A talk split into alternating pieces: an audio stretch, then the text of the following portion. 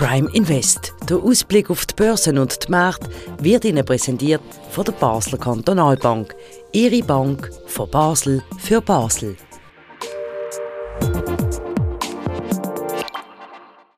Herzlich willkommen zu einer weiteren Ausgabe vom Prime Invest. Wir zeichnen das Gespräch auf am Montag am 4. Uhr Nachmittag im Handelszentrum von der Basler Kantonalbank.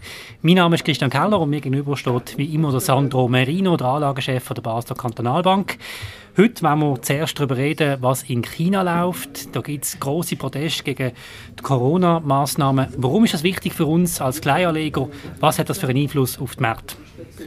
Grüezi, Herr Keller. Ja, das Thema China bewegt natürlich, weil China für die Weltkonjunktur natürlich als zweitgrößte Volkswirtschaft äh, recht, recht wichtig ist. Und klar, die äh, Zero-Covid-Politik hat die Wirtschaft natürlich äh, spürbar beeinträchtigt. Ob es jetzt so große Proteste sind, ähm, ist natürlich nach außen nur sehr schwer äh, feststellbar. Es sind äh, eigentlich nur mehrere hundert Menschen bestenfalls auf der Straße, die man gesehen hat auf diesen Aufnahmen. Also man kann jetzt auch nicht ganz äh, eindeutig sagen, dass das sehr große Proteste sind. Das wäre vielleicht ein bisschen übertrieben. Aber für chinesische Verhältnisse hat das zumindest äh, im Westen für Aufsehen gesorgt, dass die Bevölkerung so offen ähm, sich, äh, sich äußert zu dieser Covid-Politik. Und jetzt die Lockerungen, die es doch gibt, äh, sind nicht allzu äh, starke Lockerungen, aber immerhin äh, gewisse Testpflichten beim Betreten vom öffentlichen Raum etc. gelten nicht mehr. PCR-Tests muss man nicht mehr so strikt und so häufig äh, offenbar durchführen. Und ähm, es sind verschiedene Maßnahmen in verschiedenen Städten, also es ist ein ein Flickenteppich, aber man hat so das Gefühl, äh, die Doktrin von der Zero-Covid äh, wackelt ein bisschen. Also man ist da offenbar seitens von der Führung bereit, da ein bisschen äh, pragmatischer äh, vorzugehen. Es hat ja miserable Beurteilungen gegeben vom chinesischen Aktienmarkt in diesem Jahr. Jetzt äh, sehen wir wieder ein Wachstum von 5%. Was heißt das?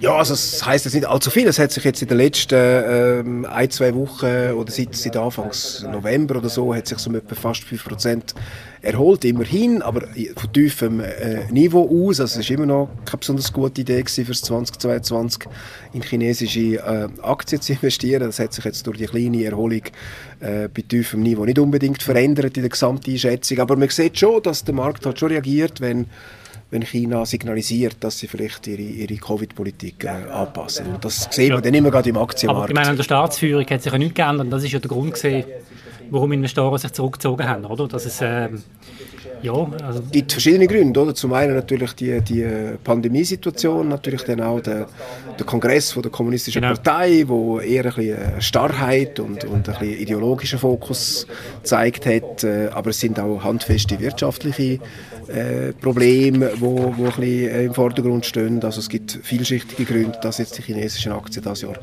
nicht so besonders gut gelaufen sind. Ja. Gut, okay, dann schauen wir doch noch aus aktuellen Gründen mal noch in die Schweiz, nämlich zu der gepeinigten Credit Suisse, die heute der grossen der Medien ist. Der saudische Kronprinz gibt der Saudi-Booster, wie die Medien schreiben, 500 Millionen investiert er in Credit Suisse, die, also respektive in, in einen Teil von der Credit Suisse. Die Frage ist, ist das jetzt ähm, der Anfang von einer grandiosen Rückkehr von dieser schweizerischen Großbank? Ja, ich muss sagen, das kann ich so leider nicht bestätigen. Aktienkurs also, ist offen, 7%. Man, man liest äh, in den Finanzmedien, dass das ein Gerücht ist. Äh, ich habe keine Möglichkeit herauszufinden, ob jetzt da etwas dahinter ist oder nicht. So wenig, wie ich weiß, ob der Herr Müller oder der Herr Meier äh, Credit Suisse Aktien kaufen heute Nachmittag oder nicht. Also das ist ein bisschen, ein bisschen äh, spekulativ. Oder? Was, was man kann sagen ist, dass heute die Frist abläuft für Kapitalerhöhung, für die, für die, für die Verzeichnung von der, von der Credit Suisse Aktien mit dem Bezugsrecht, wo man ja für jede für, äh, für sieben CS-Aktien, die man schon hat, kriegt man ja ein Bezugsrecht für eine neue Aktie zu einem Preis von äh, 2 Franken 52 pro Aktie. Im Moment handelt Credit Suisse Aktien äh, über 3 äh, Franken. Wenn das äh, quasi ein, also. ein, ein, Preis ist, der sich haltet bei über 3 Franken, dann kriegt man eine Aktie für 2,52 Franken. Von dem her, wenn man so denkt, würde man das Bezugsrecht ausüben und die Aktie beziehen. Wenn man aber denkt, die, Frank, die 3 Franken plus für Credit Suisse Aktien sind immer noch zu viel und man kriegt sie für 2,52, dann bezieht man das äh, Bezugsrecht, also dann übt man das Bezugsrecht nicht aus. Oder? Und da, heute ist die Frist, am 5. Dezember. Okay, das sind ganz andere Gründe in dem Fall sind technischer Natur, warum jetzt hier vielleicht eine Bewegung im Aktienmarkt in das Kurs ist? Das ist auch möglich. Also wenn ah. jetzt heute äh, viele äh, Investoren die Bezugsrechte ausüben und Credit Suisse Aktien zeichnen, dann kann das auch äh, einen Einfluss auf den Markt. Ähm, und darf man nicht vergessen, für alle passiven Fonds, also Indexfonds, ETFs, wo Schweizer Aktien halten zum Beispiel, wo Credit Suisse im Index vorkommt, dann ist eigentlich äh, der Default nämlich der, dass man die Bezugsrecht ausübt. Also passiv investieren heißt die Bezugsrecht ausüben, weil der Index quasi so berechnet wird, als hätte man die Bezugsrecht ausgeübt. Oder? Das ist ein Entscheid, okay. eine Usanz vom Indexverwalter. Oder? Okay. Das heißt, implizit haben alle passiven Anleger entschieden, dass sie die UBS-Aktie für 2,52 Franken kaufen. Oder? Und das ist doch wahrscheinlich ein beträchtlicher nicht ein nicht, ein nicht ganz äh, unerheblicher Teil vom, vom Kapital, das da zusammenkommt. Ich weiß nicht, wie viel das, das ja. ist, aber ich kann mir vorstellen, das ist da nicht ganz unerheblich. Also ob die Rallye anhaltet, werden wir sehen. Ähm, reden noch über die Jahresend-Rallye, wo Sie in Ihrem wöchentlichen Newsletter ein bisschen darüber spekulieren, ob es so eine gibt. Warum haben wir noch plötzlich so optimistisch und positiv nach diesen schwierigen Wochen? Ja, ich habe ja das ganze Jahr nicht allzu viel spekuliert, ist nicht ganz unser Anlageprozess, aber jetzt so gegen Ende Jahr ist vielleicht ein bisschen Hoffnung äh, der Vater des Gedankens, oder? Es wäre gut, wenn wir äh, ja. noch ein bisschen aufholen, äh, dass wir am 31. Dezember dann äh, den Vermögensausweis halt vielleicht noch, ein bisschen, noch ein bisschen besser aussehen. Ich glaube, das hoffen alle, die, die Vermögen verwalten in diesem Jahr.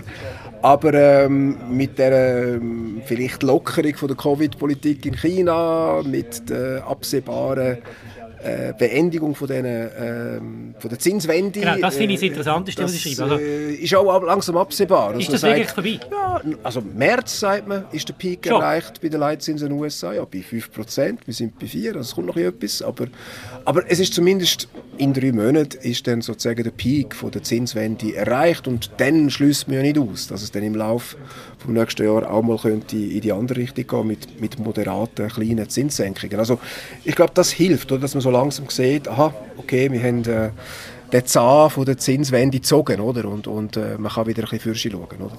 Das sind alles so Faktoren. Aber wie gesagt, ich bin da ein bisschen am, äh, am spekulieren, weil es schon äh, vor Weihnachtszeit ist, darf ja. man ein bisschen hoffen, dass okay, also meine, Ende Jahr...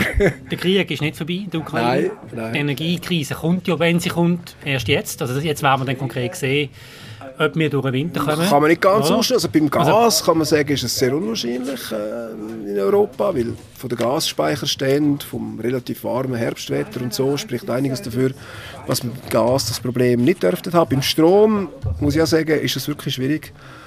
Äh, Aussagen zu machen. Also wenn es dann passieren sollte, wahrscheinlich eher Richtung äh, Januar, Februar, oder? Also, äh, aber äh, selbst das ist, ist wahrscheinlich nicht, nicht wahrscheinlich. Also dass wir da grosse äh, Energie-, Stromversorgungsprobleme in, in, in, der EU und in der Schweiz bekommen, halte ich für eher unwahrscheinlich. Okay. Aber es bleibt natürlich so als also, äh, Szenario ja. ist im Raum, oder? Also, ich wollte da nicht der Pessimist spielen mit dem genau. Interview, aber jetzt einfach noch eine Studie von der Economy Suisse, die jetzt gerade rausgekommen ist, die sagt, das Wirtschaftswachstum nächstes Jahr in der Schweiz 0,6 äh, Prozent. Also, das ist ja, aber viel besser als im Sommer befürchtet. Das ist nicht toll, das ist nicht toll. Im Schnitt ist es ja anderthalb, jetzt haben wir halt nur 0,6. Aber, aber 0,6 Prozent plus fühlt sich nicht an wie eine, wie eine erhebliche Rezession. Also es ist ja keine, es ist ein Plus. Und äh, abgesehen davon erwarten wir glaube auch, dass der Arbeitsmarkt äh, recht, recht stabil bleibt. Wir haben ja äh, Babyboomer-Generation, wo, wo in Rente geht und wir haben doch einen strukturellen Fachkräftemangel, der auch noch überlagert ist. Also ich glaube, wenn es so kommt, wie die Prognose das, das äh, jetzt äh, festhalten, dann wird es sich nicht so dramatisch anfühlen, das plus 0,6. Man hat ja natürlich im Laufe des Jahres mit dem Krieg, mit der Energieversorgungskrise, Gasversorgungskrise, hat man zeitweise erheblich äh, düsterere Szenarien schon gemacht. Es ist, so. es ist sehr volatil gewesen. Es ist sehr volatil gewesen und, und eben das ist das, was ich sage. Die Volatilität ist zwar noch da, viele Krisenfaktoren sind nach wie vor sehr präsent und real, aber so von den düstersten Annahmen ist man doch ein bisschen weggekommen. Das, das sage ich schon lange, seit Oktober. Wir haben auch in Aktien wieder investiert, ähm, Anfang Oktober, Mitte Oktober und ähm, von dem her glaube ich, fühlen wir uns im Moment im Anlageausschuss ein bisschen bestätigt, dass wir so ein bisschen auf einer auf einer Welle, auf einer guten Welle reiten bei den Aktien und dass die hoffentlich auch noch ein bisschen weitergeht. Ich bin ja nicht böse, wenn sie nächstes Jahr auch klar, noch... Klar, klar. Können, Sie, können Sie vielleicht schon ein sagen, auf was nächstes Jahr darauf ankommt? Gibt es da schon Punkte, die jetzt schon klar sind, um die es äh, nebst den üblichen Sachen natürlich, die immer, immer zählen, ausschlaggebend werden sein? Ich glaube, dass es ähm, durchaus äh, ein Thema gibt, wo, wo, wo uns beschäftigt auch. Das ist die Frage von der Zinsen, Zinsanlagen. Wenn ähm, leitet man doch den Schalter um und investiert wieder mehr in Obligationen? Äh, mit welchen Verzinsungen? Oder wir haben ja die Zinswende, die abläuft. Es wird so der Peak von der Zinserhöhungen erreicht. Und das ist ja so plus minus, äh, könnte das ein, ein, sinnvoller Zeitpunkt sein, um sich wieder ein bisschen mehr in Obligationen zu engagieren. Mhm. Und zwar weltweit mit Berücksichtigung von der Währungsrisiken, also muss man sich gut überlegen, strategisch, was man da genau will machen und, äh, und ich glaube, das ist ein Thema. Also Zinsanlagen ganz generell, oder? Also vom Sparkonto bis zu den grossen Obligationenportfolios, das ist ein Thema, was sich Also das äh, Sparen im Geld kostet? Das Sparen kostet nicht mehr Geld. Und das ist ja mal ein äh, Fortschritt. Äh, genau. Man hat ja gesagt, äh, gibt so einen Spruch, äh, wir sind jetzt von der Tina zur Tara übergegangen, also von «There is no alternative» für Aktien ja. zur Tara there are reasonable alternatives. Ja, also, nein, das ist ja, also für die Schweiz finde ich das schlimm, dass wenn du sparst, dafür zahlen musst. Das ist irgendwie völlig unschweizerisch. Das ist ja vorbei. Das ist ja Gott sei Dank vorbei. Jetzt, haben wir vom, äh, jetzt sind wir im Tara, Tara-Szenario. there are reasonable alternatives. Und man merkt das ja auch, es ist ein Thema, es gibt viele Anfragen für, für Zinsanlagen, Fischgelder, Kohlgelder. Ja. Ähm, das ist auch für uns ähm, in der Basler Kantonalbank äh, absolut spürbar. Gut, wenn wir jetzt so aufs Ende des Jahres schauen, wir sind jetzt bei minus ähm, 10 Prozent bei den Anlagenlösungen von der Basel Kantonalbank.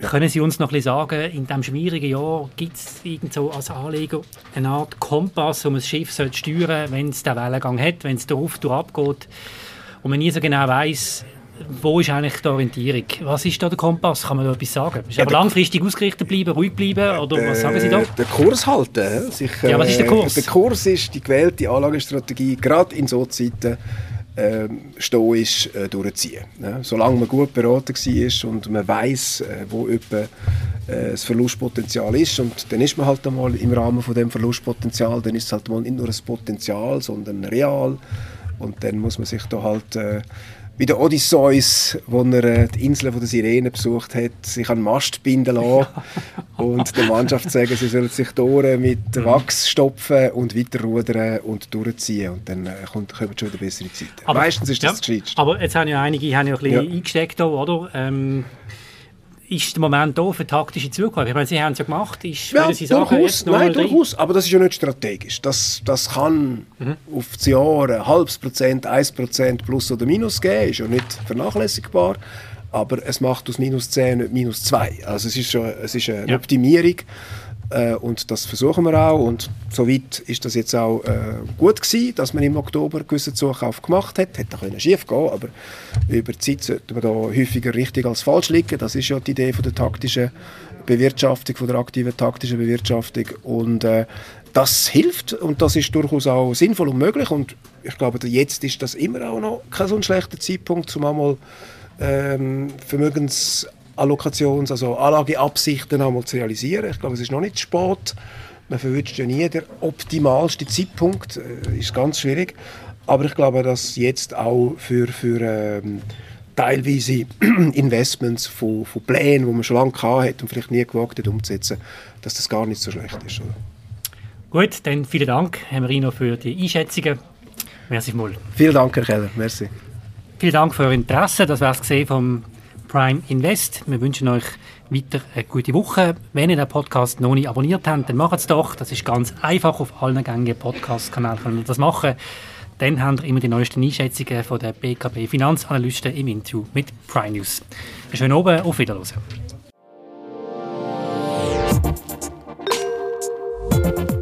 Prime Invest. Der Ausblick auf die Börsen und die Märkte wird Ihnen präsentiert von der Basler Kantonalbank. Ihre Bank von Basel für Basel.